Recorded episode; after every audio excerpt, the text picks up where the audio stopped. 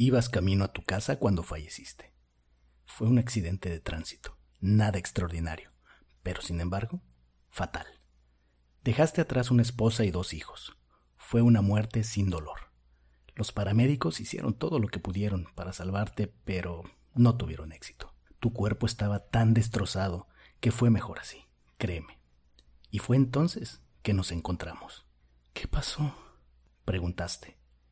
¿Dónde estoy? Moriste, respondí con naturalidad. No tenía sentido andar con rodeos. Había un camión y estaba derrapando. Sí, dije. ¿Yo morí?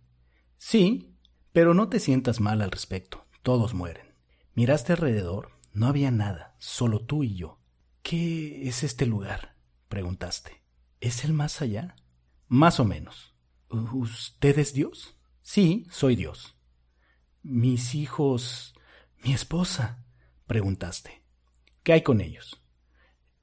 ¿Estarán bien? Eso me gusta. Acabas de morir y tu principal preocupación es tu familia. Eso es muy bueno. Me miraste con fascinación. Para ti no me veía como Dios, solo me veía como un tipo común o posiblemente una mujer, una vaga figura de autoridad quizás, más como una maestra de gramática que como el Todopoderoso. No te preocupes, ellos estarán bien. Tus hijos te recordarán como alguien perfecto en todo aspecto. No tuvieron tiempo para llegar a despreciarte por algo en particular. Tu esposa llorará por fuera, pero sentirá alivio por dentro. A decir verdad, tu matrimonio se estaba cayendo a pedazos. Si te sirve de consuelo, se sentirá culpable al sentir alivio. Oh, dijiste. Entonces, ¿qué pasa ahora? ¿Me voy al cielo? ¿O al infierno? ¿O, algo así? Ninguno. Serás reencarnado. Ah, entonces los hindúes tenían razón. Todas las religiones están en lo cierto, a su manera, contesté. Camina conmigo. Me seguiste mientras cruzábamos el vacío. ¿A dónde vamos? preguntaste. A ningún lugar en particular. Se siente bien caminar mientras hablamos. ¿Y cuál es el punto entonces? preguntaste. ¿Cuando renazca tendré la mente en blanco?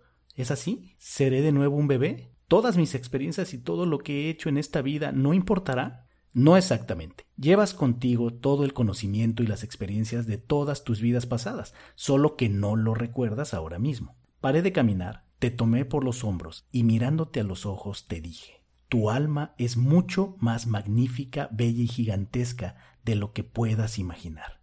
Una mente humana solo puede contener una pequeña fracción de lo que en realidad eres. Es como meter tu dedo en un vaso con agua para sentir su temperatura. Pones una pequeña parte de ti dentro de la vasija y, para cuando la quitas, habrás obtenido todas las experiencias que había en ella has habitado dentro de un humano por los últimos 48 años, por lo que aún no te has desarrollado para sentir tu inmensa conciencia. Si pasáramos suficiente tiempo aquí, comenzarías a recordarlo todo, pero no tiene sentido hacer eso durante la transición de una vida a la siguiente. ¿Y cuántas veces he reencarnado? Oh, muchas, muchísimas, y en muchísimas vidas diferentes, dije. Esta vez serás una campesina china en el año 540 a.C.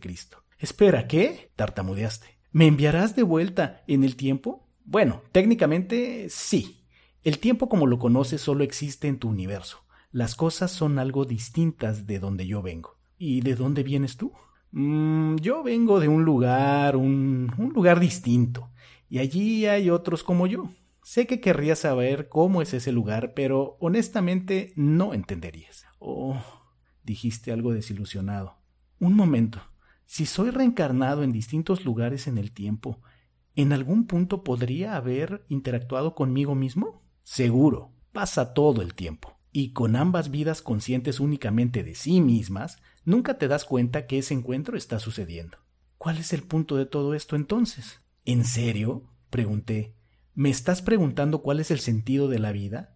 ¿No te parece eso muy trillado? Bueno, es una pregunta razonable, persististe. Te miré a los ojos y respondí. El significado de la vida, la razón por la que he creado este universo, es para que madures. ¿Querrás decir la humanidad? ¿Quieres que maduremos? No, solo tú. Creé este universo para ti. Con cada vida creces, maduras y te conviertes en un intelecto mucho más grande. ¿Solo yo? ¿Qué hay de los demás? No hay nadie más, dije. En este universo solo estamos tú y yo. Me miraste fija e inexpresivamente. Pero toda la gente en la Tierra, todos son tú, diferentes encarnaciones de ti mismo. O sea que yo soy todos. Ahora lo estás entendiendo, te dije, dándote una palmada en la espalda a manera de felicitación. Yo soy cada humano que ha vivido y cada humano que vivirá. Exacto. Soy Abraham Lincoln y también eres John Wilkes Booth quien lo asesinó, agregué. ¿Soy Hitler? preguntaste perplejo. ¿Y los millones que él asesinó? ¿Soy Jesús? Y todos sus seguidores. Te quedaste en silencio. Cada vez que trataste injustamente a alguien, dije, te lo estabas haciendo a ti mismo. Cada acto de amabilidad que has hecho, te lo has hecho a ti mismo. Cada momento feliz y cada momento triste experimentado por un ser humano fue o será experimentado por ti. Lo pensaste por un largo tiempo. Luego me preguntaste, ¿por qué? ¿Por qué hacer todo esto? Porque algún día te volverás como yo, porque eso es lo que eres. Eres uno de los míos. Eres mi hijo. ¿Qué? exclamaste incrédulo. ¿Dices que soy un dios? preguntaste. No, no todavía. Eres un feto. Aún estás creciendo. Una vez que hayas vivido cada vida humana a través de los tiempos, habrás crecido lo suficiente como para nacer. Entonces, ¿el universo entero es solo un huevo? respondí. Bueno, ahora es momento de que continúes hacia la próxima vida que tendrás. Y te envié hacia ella.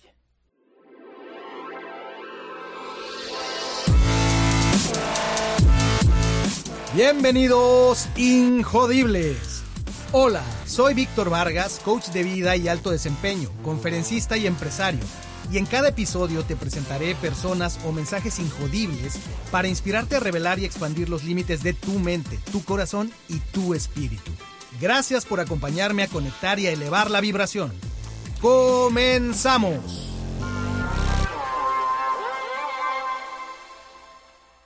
En 2016, de alguna manera llegó a mí un mensaje acerca de una historia que me iba a volar la cabeza.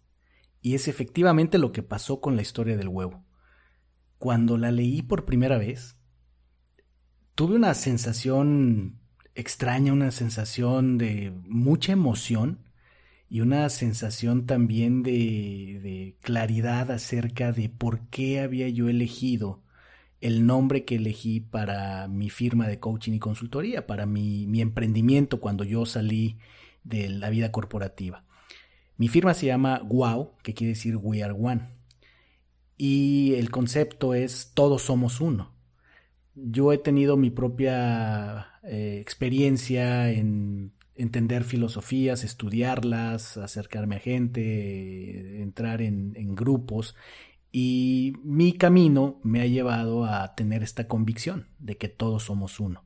Entonces, cuando llega a mí esta historia, El huevo, eh, The Egg en inglés, de Andy Weir, pues definitivamente me vuela la cabeza porque eh, en principio, además de que hay esa coincidencia con, con el nombre que, que, yo elegí, con el concepto en el que tanto creo, con esa filosofía de que todos somos uno, eh, veo que en esta, en esta historia se responden a las grandes preguntas de la humanidad.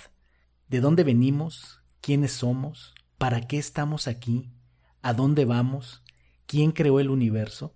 O sea, en este pequeño cuento eh, que se dice que en inglés fue escrito en exactamente mil palabras, se da respuesta eh, contundente, ¿no? de acuerdo a la historia que cuenta el cuento.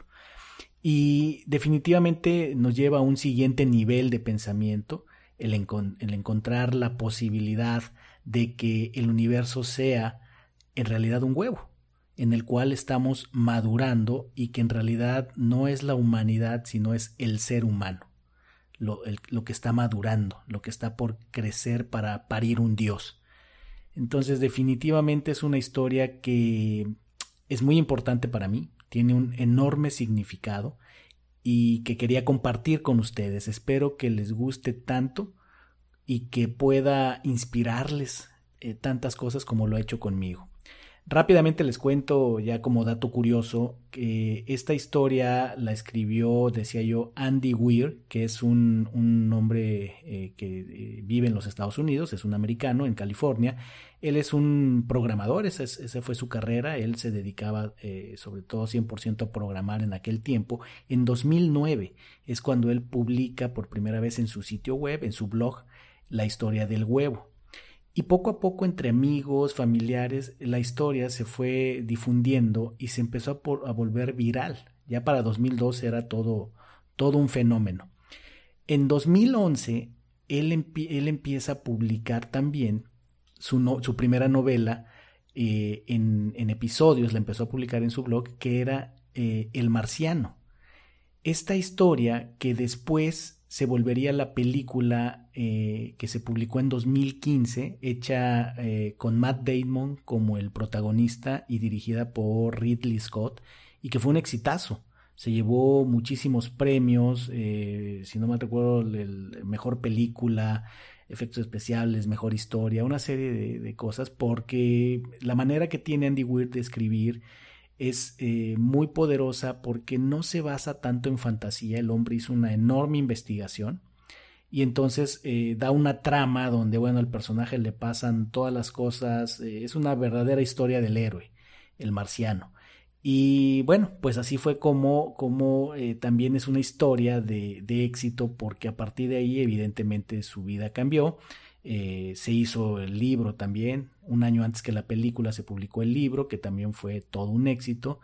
Y así es como terminamos con este episodio publicado en Injodible, donde eh, pues eh, elevamos el nivel de, de pensamiento con esta provocadora, pequeña pero profunda historia acerca de que el universo no es más que un huevo que está incubando al ser humano, que es una sola conciencia, una conciencia única y que refuerza la idea de que la separación no es más que una ilusión. Y como decimos en Wow, como digo en Wow y lo comparto es, por eso es que todo encuentro es un reencuentro, porque todos somos uno. We are one. Hay tres lecturas muy profundas que este poderoso y corto cuento del huevo de Andy Weir nos trae a la mesa. La primera, como vimos, es acerca de la unicidad, del concepto de que todos somos uno, de que no existe separación en la conciencia y en la realidad humana. El segundo concepto que va implícito es el tema de la reencarnación se puede tener diferentes opiniones acerca de si existe, no existe. Eh, hay diferentes puntos de vista, hay diferentes filosofías, religiones en el mundo que hablan acerca de ello en cuanto a que la niegan o la aceptan. Y hay investigación científica también que, intenta probar el hecho de que si eh, hay cierta información que algunos seres humanos atraen de vidas anteriores, es muy apasionante esa investigación. Pero la tercera lectura, sin tanta controversia, que, que, no puedo cerrar este capítulo sin traer a tu atención, es el tema de la impermanencia. La historia inicia en un punto dramático, en un punto donde este hombre que podría ser una mujer, cualquier persona, sabemos que la vida puede cambiar en cualquier momento. Si algo sabemos que es cierto es la ley de la impermanencia y eso no tiene nada que ver con si somos creyentes o ateos. Simplemente eh, todo inicia y termina, todo eh, puede eh, cobrar vida, ir a la muerte y a la separación. Entonces la impermanencia en este cuento está muy a flor de piel en el punto donde, bueno, como vemos en la dramática historia, pues todo inicia con la muerte de alguien después de un accidente. ¿Y eso a qué me lleva a reflexionar? ¿A qué me lleva a invitarte?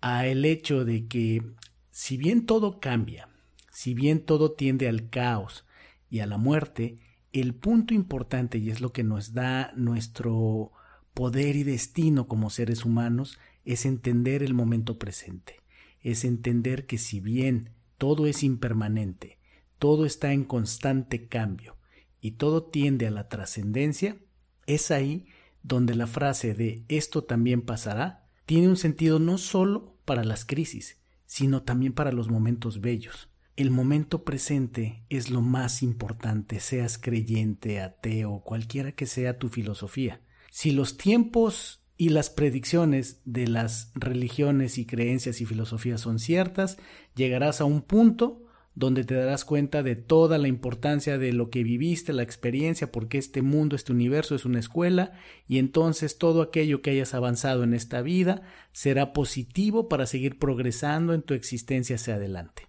Pero supongamos que eso no existe, supongamos que es puro romanticismo y que después de la muerte no habrá nada. Aún así, la creencia en la importancia del momento presente, de expresar la belleza de tu ser, de acordarte que todo lo que tienes enfrente es todo lo que existe, eso es definitivamente lo que más importa en todo este asunto. Y aquí para terminar te quiero decir que entiendo y reconozco el significado y peso de mis palabras, porque al hablar del tiempo presente, de valorar este momento que es el único que existe, el momento que tienes enfrente, yo mismo batallo, como todo ser humano, en recordarme a mí mismo, en desarrollar la habilidad, el desarrollar la conciencia de estar en este momento presente, porque es el único que realmente existe.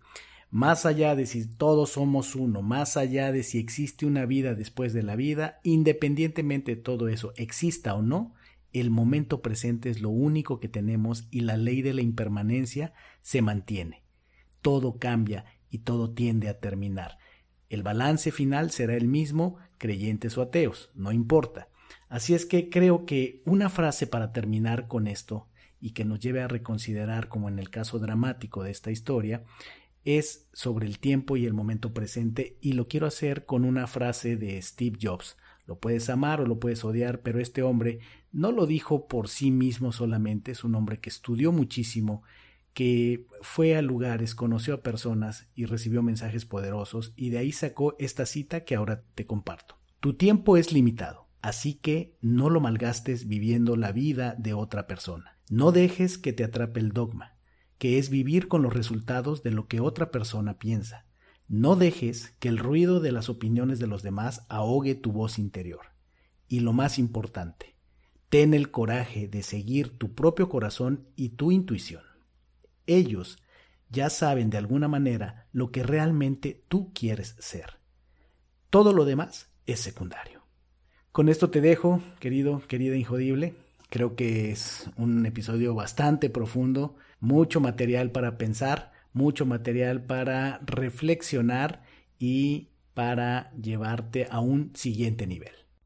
Si te gustó la historia, compártela y déjame saber qué opinas, qué te vino a la mente, qué te despertó, dudas, está loquísima, está súper interesante, te inspiró o algo. En el sitio web de injodible.mx es un estupendo lugar para que entablemos una conversación, pero también por supuesto en las redes sociales. Me encuentras en Instagram como Ser Injodible y en Facebook como Ser Espacio Injodible. Y definitivamente te invito a que vayas y me pongas un comentario.